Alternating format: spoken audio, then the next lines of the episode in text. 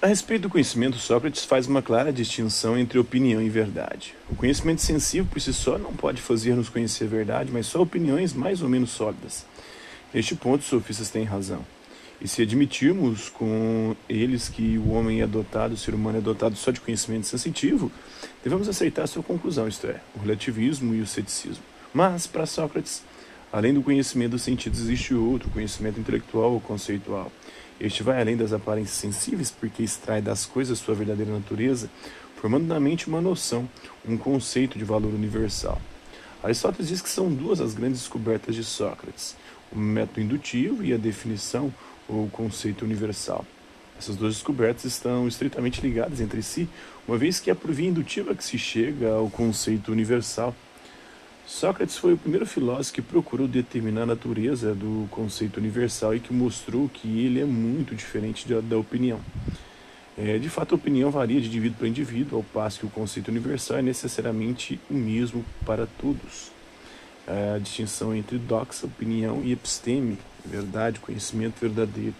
O procedimento a ser seguido para se chegar à aquisição é, do conceito universal, isso é o método ou caminho para se obter uma definição válida da essência de uma coisa, é indutivo. De definições de valor limitado, passe para definições menos imprecisas até chegar a ser definição adequada. Quando Sócrates quer definir a santidade, a justiça, a política, segue este método. Pede aos interlocutores uma definição e demonstra que ela é insuficiente.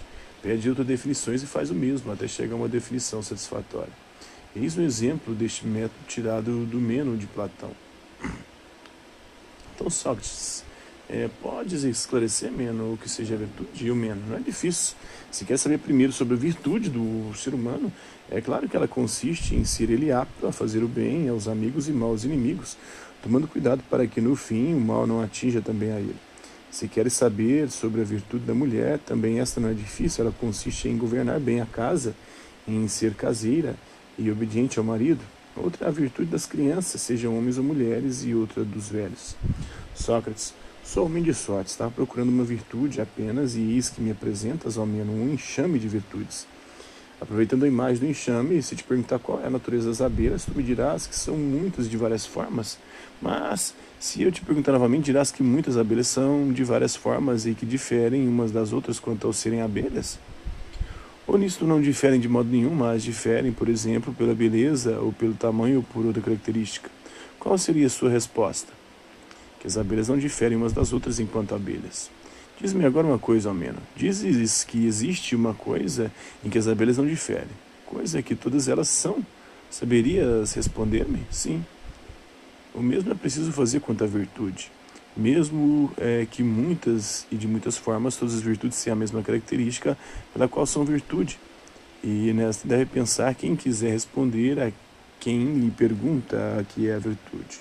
A virtude, a definição mais aceita é a disposição para a prática do bem.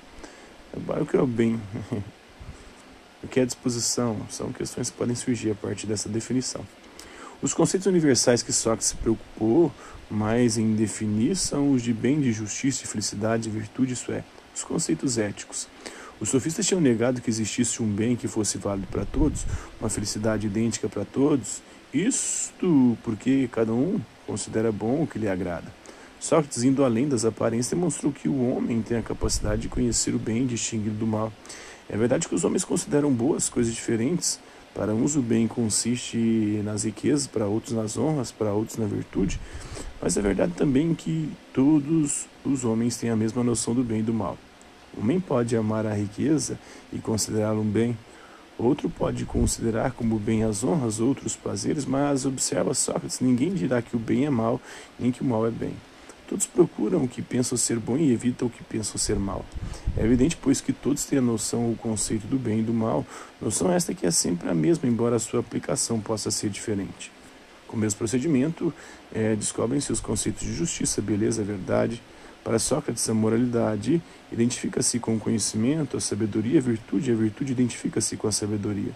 Se o homem peca, erra, é, é, por ignorância, não porque é admissível que, conhecendo o bem e o mal, escolha o mal e não o bem.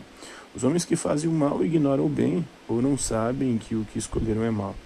Os sofistas corrompiam a juventude porque negavam que se pudesse conhecer o bem e deixavam os jovens entregues à ignorância.